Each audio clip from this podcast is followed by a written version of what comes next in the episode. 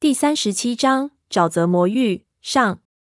闷油瓶说完，我们一时间都没有明白他是什么意思。几个人就愣了一下，反应过来，我就感觉莫名其妙。都说这尸体死了很久了，怎么一下子就变成阿宁的尸体了？而且阿宁这不好好的站在这里的吗？几个人都很疑惑，而阿宁就皱起眉头，不知道闷油瓶这么说是什么意思。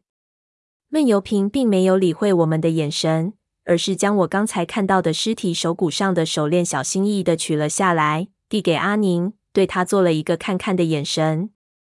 阿宁莫名其妙地接过来，看了看闷油瓶，然后去看手链。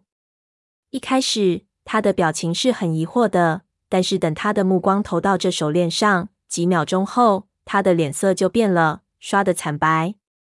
我们在边上看着。一看他的表情，冷汗就下来了，心说这不对啊，这是什么表情？胖子没头没脑的就问了一句：“怎么？这尸体真是你的？”阿宁没有说话，但他转头看着我们的时候，脸色已经有点发青了，一边就把闷油瓶子给他的手链递给我们，然后伸出他的右手，伸到我们面前。阿宁的左手上戴着一串铜钱组成的装饰品。这我在海南的时候就注意到过，在魔鬼城里落单迷路的时候，这串铜钱被当成记号压在那些石头下，一共七枚，全部都是安徽安庆铜元局铸造的当时铜币。当时我和他开玩笑说，这可能是世界上最值钱的记号了。他和我说，他之所以选择用这种铜钱做手链，就是因为这样的手链世界上绝对不可能有第二条了。因为有了这样的对话。所以，当他把他的手和女尸上的手链一起放到我面前的时候，我就知道了他的用意。我忙就仔细去看女尸身上取下的手链，刚才粗看的时候并没有仔细端详，现在仔细一看，就发现手链被铜锈结成了一个整体。拨开表面的铜泥，里面果然就是几枚腐烂的铜钱，上面都有模糊的“光绪元宝”四个尾书。我一开始还不相信，又掰开了一点。就看到了里面的满文，顿时感到骇然，抬头看向阿宁。不用看了，就是当时铜钱。阿宁对我道：“一共七枚。”这我哑口无言，心说这怎么可能呢？这具女尸的手上戴的也是七枚当时铜钱，可是当时铜币非常的稀少。阿宁手上的七枚是他在十年时间里一点一点收集起来的。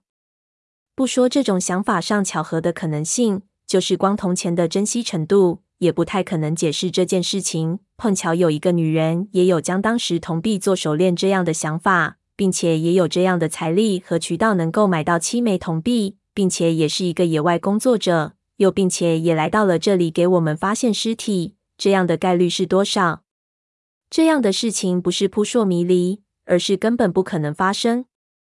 其他人还不明白是怎么回事，我就把这铜钱的珍贵之处和他们说了一遍。说完之后，他们还是弄不懂。潘子就道：“那就是两串一样的铜钱链子吗？也许是一个巧合。这种铜钱的赝品很多的。”闷油瓶看着阿宁，就摇头。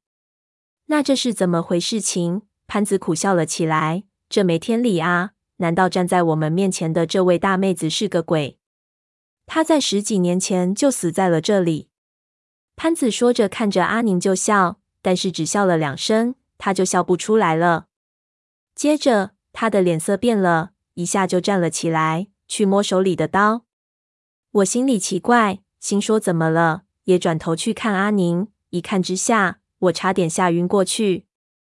只见在雨水中的阿宁的脸，不知道什么竟然变了，他的脸好像融化一样扭曲了起来。眼睛诡异地瞪了出来，嘴角以不可能的角度咧着，露出满口细小的獠牙。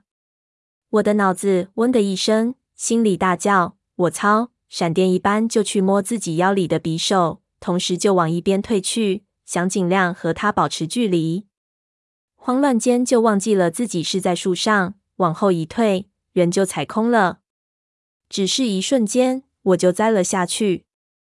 我整个人猛地一缩。心说完了，这一次不摔死也重伤了。忙用手乱抓四周的树枝，但是什么也没抓住。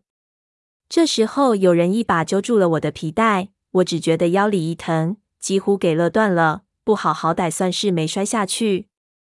那人提着我就往上拉，我稳住身体，回头看是哪个好汉救的我。一看之下，屁滚尿流，抓着我皮带的竟然是阿宁，一张大嘴，口水横流，直滴到我的脸上。